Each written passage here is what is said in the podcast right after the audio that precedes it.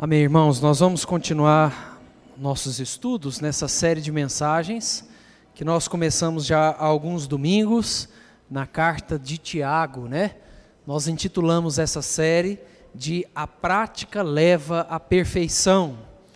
A ideia é usar esse ditado popular para expressar um pouco do conteúdo dessa carta, do que Tiago quer nos ensinar através né, dessa carta, dos seus escritos Tiago vai nos desafiar a colocar em prática os princípios do Evangelho para que eu e você possamos alcançar maturidade. Embora a gente tenha colocado essa ideia né, da prática leva à perfeição, a gente sabe que o conceito de perfeição só vai chegar até nós, ou nós só vamos alcançar essa ideia de perfeição em novos céus e nova terra. Mas o nosso desafio é o desafio de progredirmos dia após dia rumo à maturidade. Quero convidar você a abrir a sua Bíblia. Nós vamos meditar hoje num trecho pequeno dessa carta, que está lá em Tiago, capítulo 1, do verso 16 ao verso 18. Tiago, capítulo 1, do verso 16 ao verso 18. Antes de ler esse texto, eu queria que a gente orasse mais uma vez. Baixe sua cabeça, feche seus olhos. Vamos orar mais uma vez. Deus, muito obrigado, Pai, pelo privilégio de estarmos aqui cultuando ao Senhor. Queremos pedir agora pela tua orientação diante da tua palavra, Deus. Que o Senhor, de fato, abra os nossos ouvidos e o nosso coração para ouvir a tua palavra, para aprender o que precisamos aprender e para que sejamos transformados através dela, Pai. Em nome de Jesus. Amém. Vamos lá, irmãos. Tiago, capítulo 1, do verso 16 ao verso 18. O texto diz assim: Não vos enganeis, meus amados irmãos. Toda boa dádiva e todo dom perfeito são lá do alto, descendo do Pai das luzes, em quem não pode existir variação ou sombra de mudança. Pois, segundo o seu querer, ele nos gerou pela palavra da verdade para que fôssemos como que primícias das suas criaturas. Nós vamos ficar até aqui hoje, verso 16 ao verso 18. Irmãos, uma das estratégias mais usadas pelo diabo contra nós, para nos afastar de Deus, é nos levar a questionar a bondade de Deus. Essa é uma das estratégias mais antigas, né, se é que nós podemos falar isso, usadas pelo diabo quando ele quer nos afastar de Deus, quando ele quer nos derrubar, nos afastar da presença de Deus, uma das mais antigas estratégias do diabo é nos levar a questionar a bondade de Deus. Quando nós passamos por problemas, quando nós enfrentamos uma tragédia na família, quando nós experimentamos a derrota, essa é uma estratégia antiga do diabo o diabo fez isso já com Eva, né? No diálogo da serpente com Eva, o diabo tenta trazer essa perspectiva de questionar a bondade de Deus. Eva, Deus não é bom. Ele proibiu vocês de comerem do fruto da árvore do conhecimento do bem e do mal, porque vocês vão ser como ele. Percebam que o diabo ali, né, através da serpente, tenta levar Eva, Adão e Eva, a questionarem a bondade de Deus. O diabo tentou fazer isso com Jesus também no deserto, tentando ele a ir contra princípios da palavra de Deus, tentando ele a, a levar, um, um, a, a, ter algumas atitudes ali que desafiariam é, o poder de Deus e questionariam a bondade de Deus, e o diabo tenta fazer isso comigo e com você, ainda hoje, tentando nos levar a questionar a bondade de Deus, especialmente em momentos difíceis da vida. Como a gente já tem conversado, nós estamos de uma carta, diante de uma carta escrita por Tiago, não o apóstolo, mas o mais velho dos irmãos de Jesus e também líder da primeira igreja ali em Jerusalém.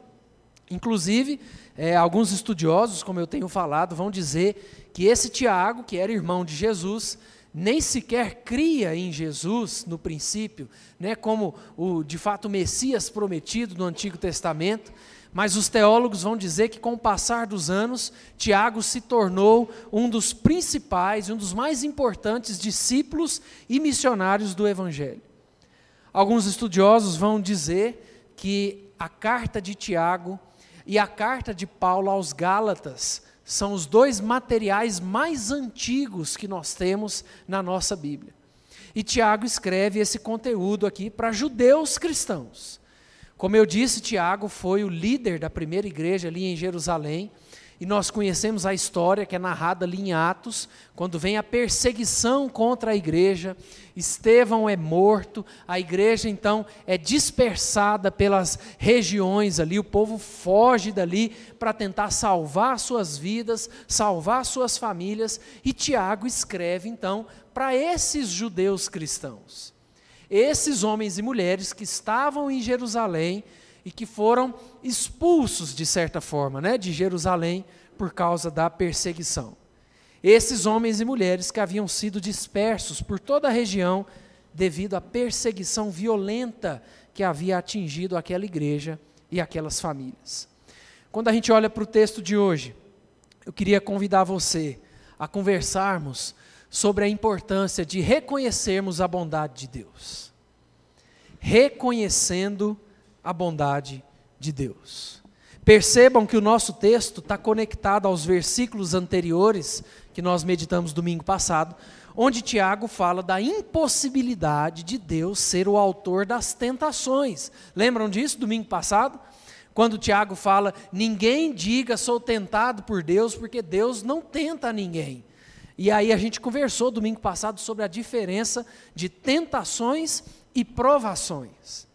As provações que vêm de Deus têm o objetivo de nos levantar e levar para mais perto de Deus. As tentações que vêm da tríade que nós estamos estudando de manhã, né? A carne, o mundo e o diabo, ou o mundo, a carne e o diabo, elas têm a intenção de nos derrubar e nos afastar de Deus. As tentações têm as raízes no pecado e é por isso que nenhuma tentação vem de Deus. E Tiago vem argumentando para tentar nos mostrar que as provações que vêm de Deus visam nos edificar e nos levar para mais perto dele, mas as tentações que vêm do mundo, da carne e do diabo têm a prioridade e a intenção de nos derrubar e nos afastar de Deus. É por isso que nesse trecho que nós acabamos de ler, nesse trecho que nós estamos meditando, Tiago quer enfatizar a bondade de Deus concluindo ainda a sua linha de raciocínio, falando que as tentações não vêm de Deus, e sim as provações que vêm de Deus, que servem para o nosso bem, Tiago vai nesse trecho aqui concluir esse bloco de pensamento, enfatizando a bondade de Deus, que Deus é bom. Deus é bom em sua essência, e tudo que vem de Deus, por mais que tenhamos dificuldade de entender, é fruto da sua bondade tudo que vem de Deus, por mais que tenhamos dificuldade de entender algumas coisas, tudo isso é fruto da bondade de Deus. E é por isso que lá no verso 16, ali no comecinho, Tiago diz: "Não vos enganeis, meus amados irmãos". É como se Tiago quisesse falar: olha, não sejam enganados pelo pai da mentira, pelo diabo. Não deixem o coração de vocês serem enganados, ser enganado, ser ludibriado. Não sejam enganados pelas inclinações pecaminosas do coração ou pelos falsos prazeres do mundo, porque nós precisamos reconhecer a bondade de Deus. Tudo que vem de Deus, até mesmo as provações mais pesadas que Ele nos permite passar, é fruto da sua bondade.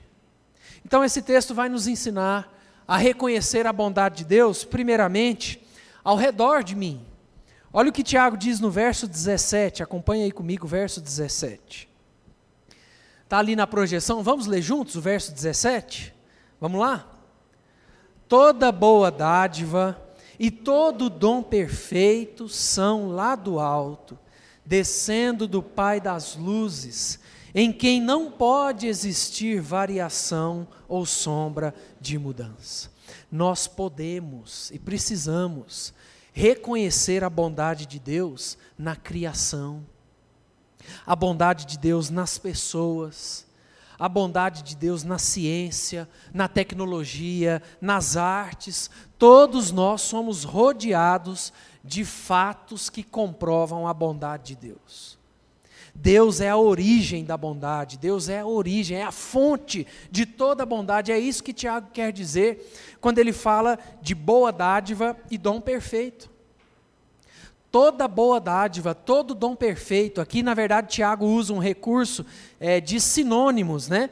Ele está usando duas expressões para falar de uma única questão, de uma única verdade, que é que nós podemos e devemos reconhecer a bondade de Deus ao redor de nós seja na criação, seja nas outras pessoas, seja nas artes, nas tecnologias, seja nas, nos mais variados talentos que nós vemos por aí, inclusive as adversidades e as provações, como Tiago já escreveu aqui, são fruto da bondade de Deus. Lá em Mateus capítulo 7, verso 11, um texto muito conhecido, nós lemos assim: Ora, se vós que sois maus, sabeis dar boas dádivas aos vossos filhos, quanto mais vosso Pai que está nos céus dará boas coisas aos que lhe pedirem.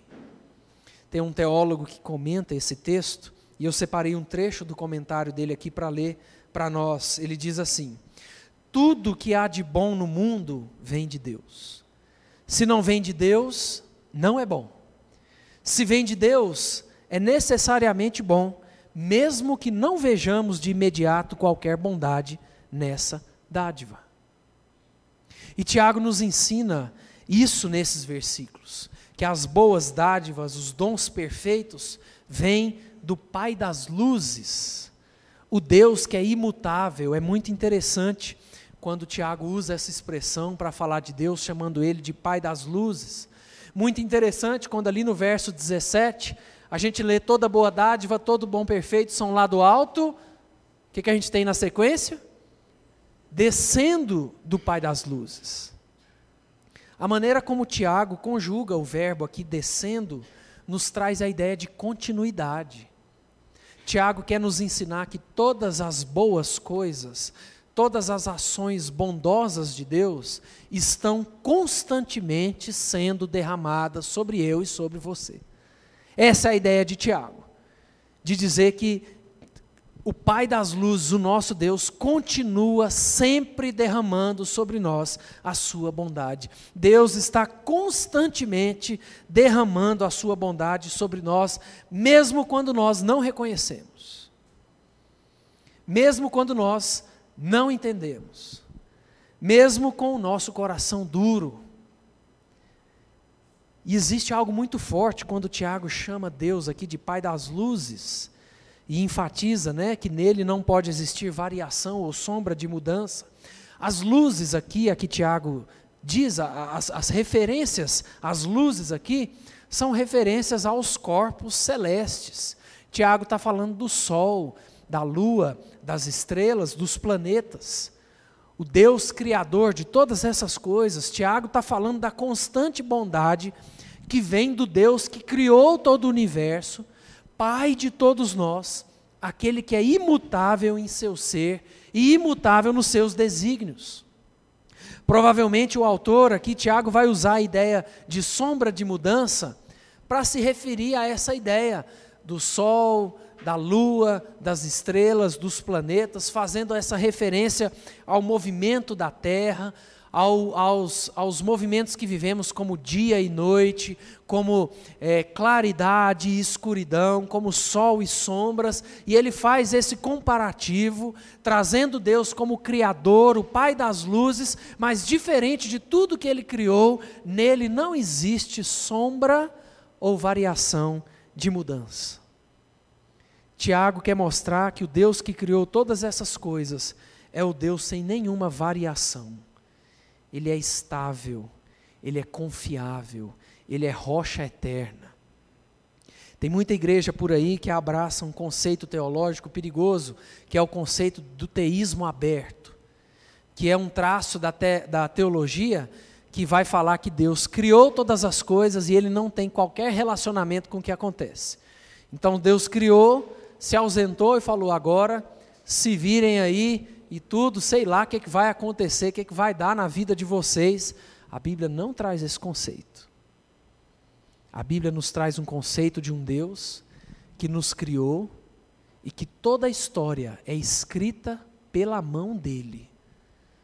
Tudo está no controle de Deus. Existe um conceito teológico chamado de graça comum. Muitos aqui, né, talvez a maioria já ouviram falar de graça comum. A graça comum é justamente a referência à bondade, ao cuidado de Deus com a criação, com a natureza e inclusive com as pessoas que não o conhecem ou não o reconhecem como Senhor e Salvador. Nós precisamos aprender a reconhecer a bondade de Deus ao nosso redor. Seja na criação, seja nas outras pessoas, seja nas provações que enfrentamos, como também nas bênçãos que nós desfrutamos. Nós precisamos aprender a reconhecer a bondade de Deus ao redor de nós. O conceito de graça comum é exatamente isso. A bondade e o favor de Deus, que é, é despejado, é espalhado, é oferecido para todos, inclusive aqueles que não conhecem a Jesus Cristo como seu Senhor e Salvador. Ontem, eu e a Thaisa levamos os meninos no circo, e eu acho que eu fiquei mais empolgado que eles, assim, de ver tudo aquilo. É incrível você ver algumas pessoas com certas habilidades para fazer algumas coisas que você fala, não tem lógica. Não tem como você olhar para um trapezista que pula lá de sei lá quantos metros de altura e faz tudo aquilo, sem reconhecer que isso é fruto da graça de Deus. Que esse dom e esse talento, mesmo que esteja numa pessoa que não conhece a Deus de verdade, vem de Deus. É fruto da bondade de Deus. Lá no Salmo 100, verso 5, texto conhecido, né? O Salmo 100 termina dizendo: Porque o Senhor é bom a sua misericórdia dura para sempre e de geração em geração a sua fidelidade. Eu queria ler para vocês um relato, um trecho é, de uma escritora chamada Elizabeth George. Quem traz esse trecho é o comentário do pastor Hernandes.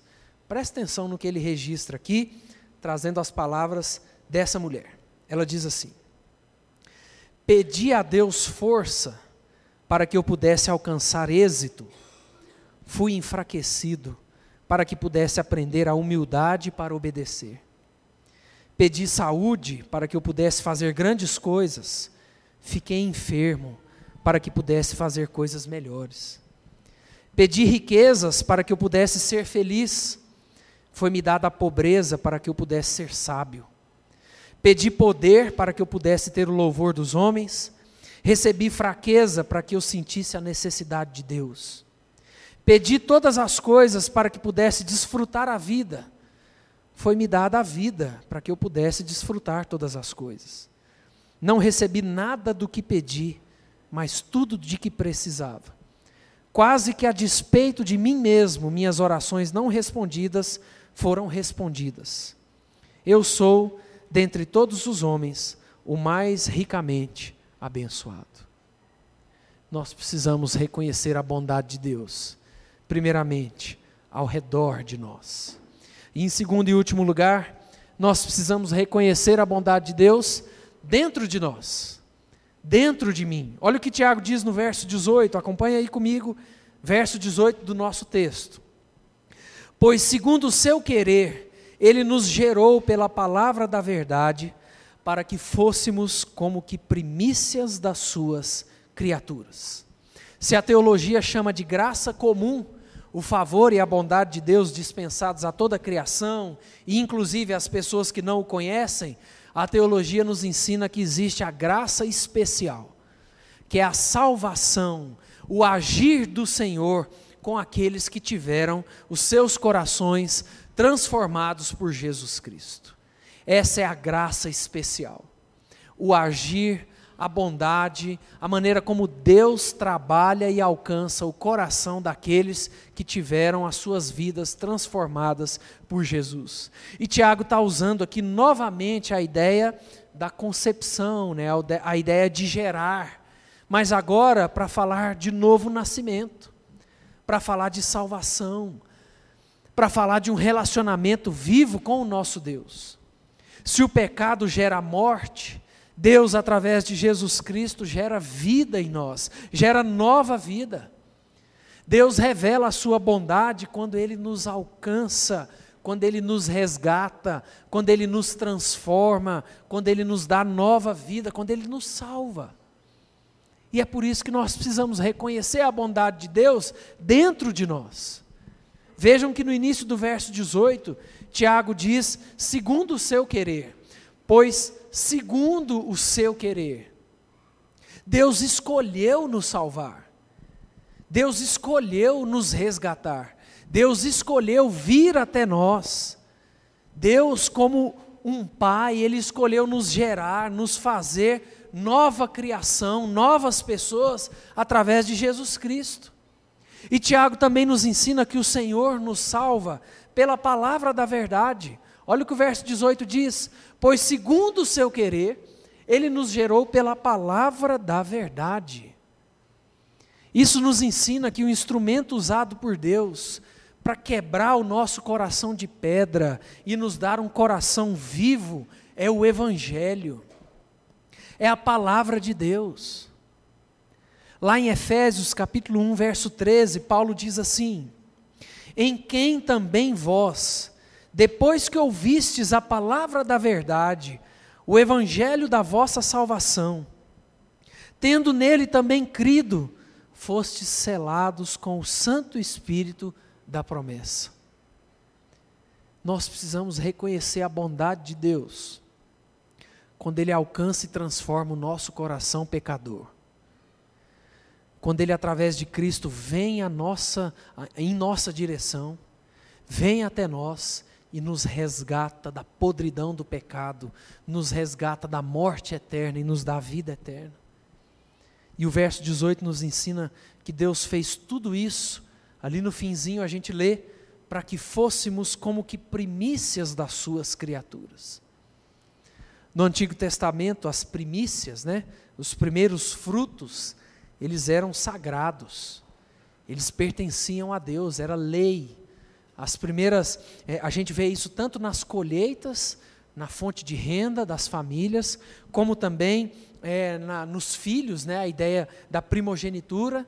As primícias no Antigo Testamento tinham esse valor e essa lei de serem reservadas para Deus. Quando Tiago nos chama de primícias de Deus, ele faz referência à igreja fazendo referência a nós como o povo santo de Deus, o povo escolhido, o povo separado por Deus.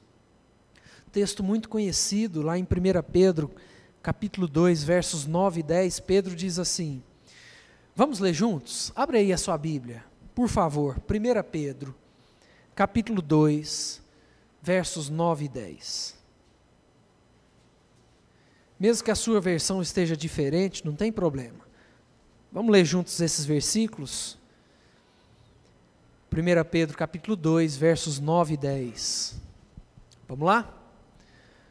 Vós, porém, sois raça eleita, sacerdócio real, nação santa, povo de propriedade exclusiva de Deus, a fim de proclamardes as virtudes daquele que vos chamou das trevas para a sua maravilhosa luz. Vós sim, que antes não erais povo, mas agora sois povo de Deus, que não tinhais alcançado misericórdia, mas agora alcançastes misericórdia. A salvação é a mais sublime evidência da bondade de Deus. E nós precisamos reconhecer a bondade de Deus dentro de nós. A transformação que Deus fez dentro de nós. A maneira como Jesus nos alcançou, nos resgatou, nos transformou. Deus me alcançou e me transformou pela Sua bondade, pela Sua graça, pelo Seu amor. Eu e nós que não merecemos nada senão a morte, nós que temos um coração sujo, nós, com todas as nossas fraquezas, dificuldades e debilidades, por causa da bondade de Deus, Ele nos alcançou e Ele nos transformou. A bondade de Deus se manifesta em nós na transformação salvífica que o Espírito Santo opera no nosso coração. E é por isso que nós precisamos reconhecer a bondade de Deus ao redor de nós e dentro de nós. Como eu disse lá no início, uma das estratégias mais usadas pelo diabo contra nós para nos afastar de Deus é nos levar a questionar a bondade de Deus. O diabo quer nos levar a questionar a bondade de Deus. E nós não podemos deixar isso acontecer. Nós não podemos deixar de crer, de viver e de meditar na bondade de Deus. Eu não sei se você tem enfrentado dias difíceis. Talvez você esteja hoje como o pastor Potenciano lá em Anápolis, que perdeu a sua esposa hoje. Como a Júlia e a Marina, que perderam a sua mãe hoje. Talvez você esteja passando por um momento assim, de tristeza, de luto, de angústia, mas não deixe que o seu coração em nenhum momento questione a bondade de Deus. O finzinho do Salmo 23, tão conhecido, né? lá no verso 6, o último versículo do Salmo 23, alguém lembra o que diz ali? Bondade e misericórdia certamente me seguirão todos os dias da minha vida e habitarei na casa do Senhor para todos sempre. Quando Davi termina o Salmo 23, ele está trazendo a figura de Deus como um anfitrião que nos recebe em casa, que nos acolhe, e no Antigo Testamento havia o costume de que o anfitrião era o responsável pela segurança do seu hóspede. E havia também o costume de que esse anfitrião colocasse é, dois guardas ou dois servos, né, dois escravos talvez ali da casa, para acompanhar o seu hóspede até o fim da cidade, para garantir toda a segurança desse hóspede. Davi, quando ele termina o Salmo 23, ele quer nos trazer essa ideia de que a bondade e a misericórdia de Deus vão guardar a nossa vida para todo sempre. Quando Davi fala que bondade e misericórdia certamente me seguirão, o verbo no hebraico que Davi traz aqui era o mesmo verbo para falar de batalhas, de questões de exército, de estratégias militares. Então é como se Davi falasse: bondade e misericórdia vão me perseguir todos os dias da minha vida. E que privilégio a gente saber essa verdade. Não importa o que venhamos a passar, Deus é bom. Deus é bom. Deus é sempre bom se nós estamos vivendo desafios que às vezes a gente não consegue entender, Deus é bom. Precisamos lembrar que Deus é bom. Se a gente está vivendo dias de bonança, dias de alegria, dias de fartura, Deus é bom. Isso é fruto da bondade de Deus. Se a nossa fé passa por uma fase ruim, se nós estamos sem esperança, Deus é bom. Isso também é fruto da bondade de Deus. Deus está no controle de tudo se nós estamos fortalecidos, estamos vivendo vitórias, Deus é bom. Nós precisamos reconhecer a bondade de Deus ao redor de nós e dentro de nós. Quero chamar o pastor Valvir e a Júlia aqui, eles vão nos guiar numa música que fala muito sobre isso. Lembrei dessa música aos 45 do segundo tempo, mas como o pastor Valvir, com todo o seu profissionalismo, já tinha essa música aí na manga, então eu queria convidar você a meditar nas, na letra dessa música, música conhecida, que fala sobre a bondade de Deus. Mas antes disso, eu queria trazer uma única lição para a nossa vida e para a nossa semana. Eu queria desafiar você a meditar durante essa semana na bondade de Deus. Eu não sei se você já tem o costume de fazer isso, mas tome isso como um desafio para a sua semana. Amanhã, segunda-feira, quando você acordar, para levar menino na escola, ou para ir para o trabalho, ou para cuidar das questões da casa, para fazer o que é que você precisa fazer, comece o dia meditando na bondade de Deus. Meditando e falando assim: Deus, obrigado, Deus, porque eu acordei com saúde. Deus, muito obrigado porque o Senhor me alcançou e me salvou através de Jesus Cristo. Deus, muito obrigado pela minha família. O Senhor é bom, o Senhor tem cuidado da minha família. Deus, obrigado porque até as coisas difíceis que eu tenho passado são fruto da, da bondade do Senhor. Me ajuda a crer mais no Senhor, a fortalecer a minha fé. Eu quero lançar esse desafio para nós, para que essa semana, seja de manhã, seja qualquer momento do dia, você medite nos reflexos da bondade de Deus na nossa vida. Amém, irmãos? Deus, muito obrigado, Pai, porque o Senhor é bom. Muito obrigado, Deus, pela tua bondade. Muito obrigado pela certeza, Deus, de que tudo que temos, tudo que vivemos é fruto da bondade do Senhor. Mesmo que a gente não entenda, mesmo que a gente não consiga saber o porquê de tantas coisas que a gente enfrenta e passa, nós queremos confiar e ter o nosso coração firme nessa verdade de que o Senhor é sempre bom, Deus. Muito obrigado por isso. Nos ajuda, Pai, a reconhecer a tua bondade ao redor de nós e dentro de nós. Em nome de Jesus. Amém.